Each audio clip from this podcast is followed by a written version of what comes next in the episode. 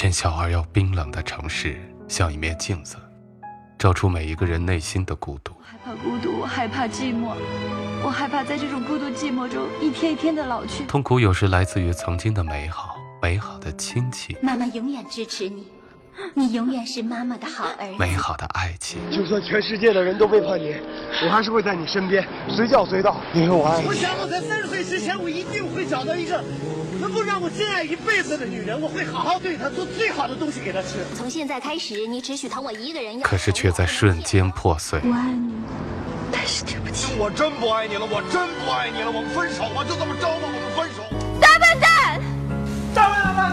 我养你这么大，不是让你为爹妈去死，我要你活着。在我高一那一年，爸爸妈妈还是离婚了。我要跟妈妈在一起，我要跟妈妈在一起。这里是我帮你告白。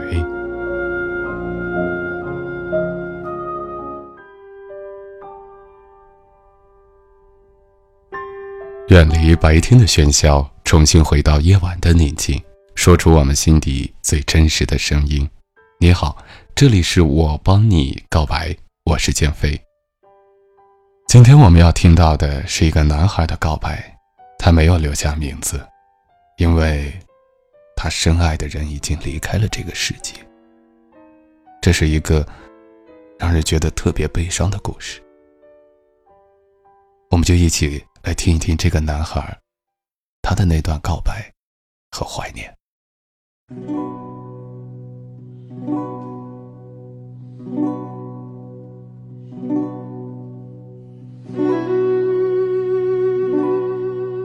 我们在两座城市读大学，我在广州，他在潮州。除了暑假、寒假，两个人极少见面，只能靠无线电波传递相思之情。通过电波，我们传递过欢乐，也传递过不愉快。二零零九年，我们考上了同一所高中，在同一个班。那时我是班里的班长，负责班里的大大小小的事情，包括晚自习的纪律，登记迟到违反纪律的同学的名字。可能是你长得好看，成绩又好的原因，所以每晚晚自习，你身边都围绕着几个男生在跟你聊天。作为班长，我义务把你们的名字记了下来。后来。你被登记的名字越来越多，我有点不耐烦了，找到你，很大声、很恼怒地批评了你，还说把登记的名字交给班主任。最后你哭了，其实我从来没有把那本名册交给过老师，那晚我就悄悄地撕了。可我还是很内疚，之后高一一年，我都不敢跟你说话。而你身边依然围绕着好几个男生，我也不再管了，因为那次的事，我还没向你道歉。到了高二，你选了文科，我读的是理科，也不可能分到同一个班。可能是因为不用常常见面的缘故吧，我开始有了向你道歉的勇气。晚自习下课，我找到了你。支支吾吾的向你道了歉，你说你早已忘记那件事，让我别放在心上。你的大度由此让我改变了你的看法。之后的一段日子，我们很聊得来，这样，我们才真正的熟悉对方。通过聊天知道你没有哥哥，而我是没有妹妹的。我笑着说：“那你。”做我妹妹吧，你说好啊。我叫你仙仙妹，你叫我亲哥哥。都说哥哥对妹妹是非常爱护有加的，但我对你也不例外。我对你越来越好，直到后来变成了另外一种爱护。我喜欢上你了。我喜欢你是在高三的时候了。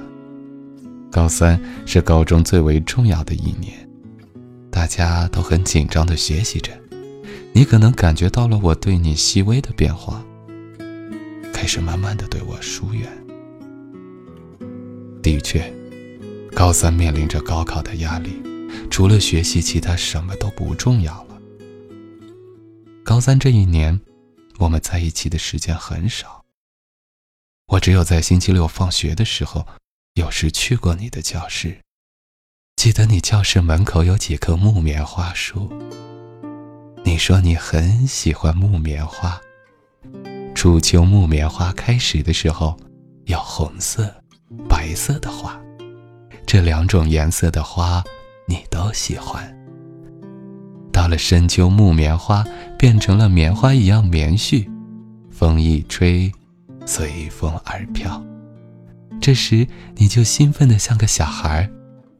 那时的我，总会呆呆的看着你。觉得你好美，好美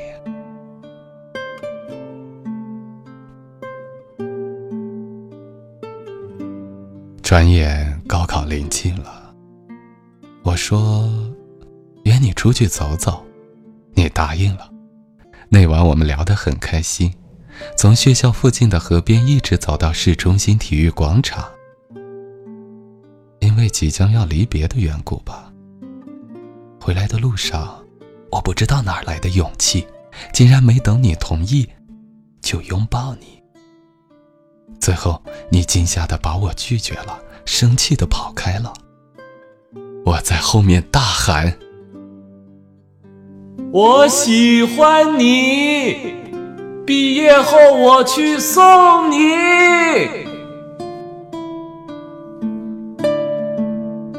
不知道是你没听到。还是根本就不想，所以毕业那天我没有去送你，还删掉了你所有的联系方式。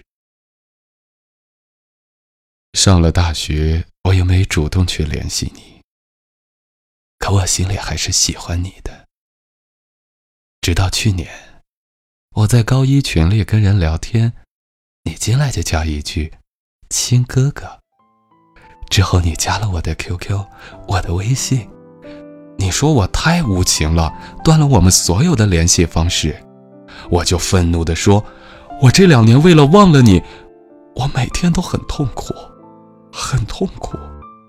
你的照片一直都在我的背包里，最后我发现我根本忘不了你。你说对不起我，要我原谅你。原谅你之后，我们确认了男女朋友关系。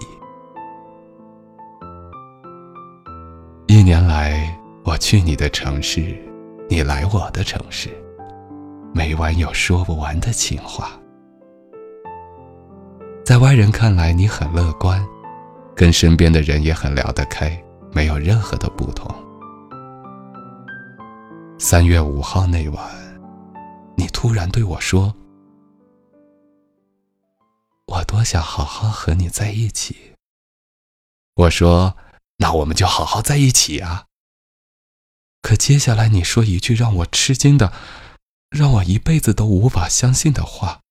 你说：“你得了不治之症，剩下的日子不长了，让我能找到自己的幸福。”我被这莫名的话说懵了。后来一想。觉得你可能又在孩子气了，就没好气的说：“这种玩笑开不得。”你说：“你没有开玩笑。这个世界你只告诉了我一个人，让我相信你。我以为你这只是开的一个玩笑话，所以一直都不相信你说的。”你手机一直关机，微信语音不接。之后我问你妹妹，了解你的情况。你妹妹说你没事。这下我知道你在耍孩子气了，就配合着你，但依然表现出不相信你说的话。你在那边好像一直一直强调你犯了不治之症。说着，我被你说哭了，很愤怒。你再这样，我们就分手。不能开这种玩笑，还不承认？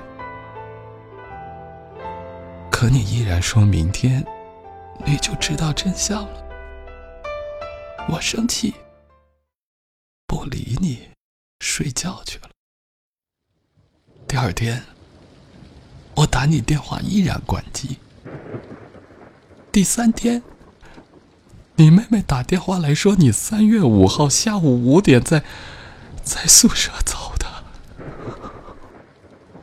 我对你妹妹咆哮着说：“那我问你，你为什么说你姐姐没事儿啊？”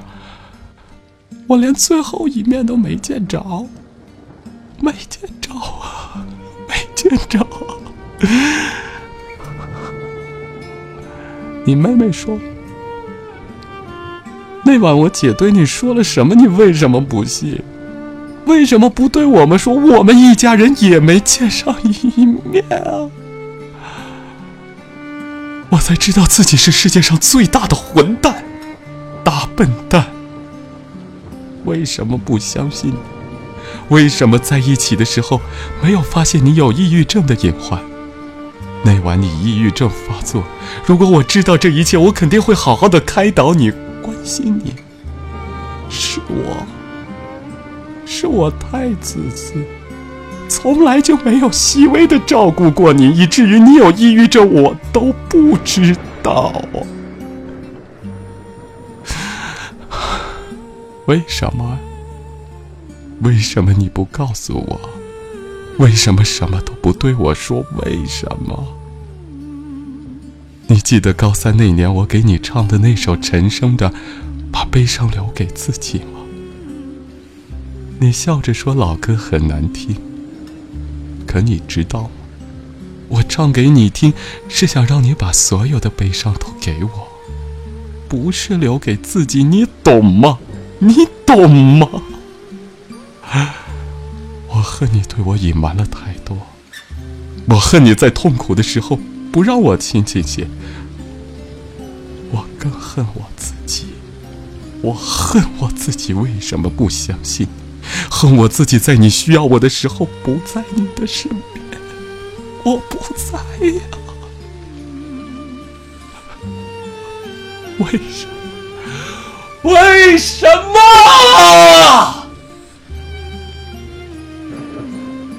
恨我自己在你需要我的时候不在你身边。为什么？为什么？呀？为什么？你走了五天了。这五天我不知道自己是怎么？过来的。灰白而永远无法跳动的 QQ 头像，拨不通的手机号码，我还在一次又一次的拨打。多希望手机那头能听到你的声音。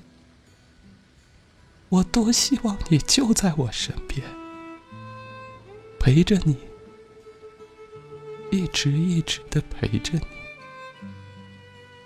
可是你，你就这么走了，走的那么急，连最后一面都没见上。这是我一生刻骨铭心的痛。如果有下辈子，我们死也要在一起。能不能让我陪着你走，既然你说留不住你，回去的路有些黑暗，甘心让你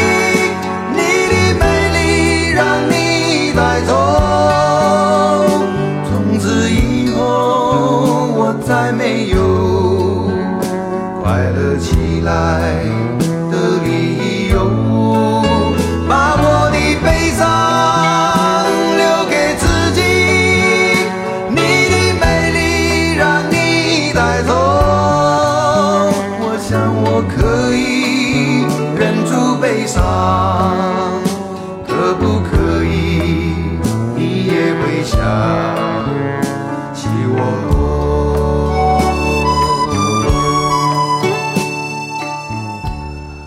故事听到这里很难受，我也不知道该说什么，因为怕说错了，要再次触动我们这位朋友内心的那些伤痛，所以我能做的，也只是用我的声音来帮你分担一些痛苦吧。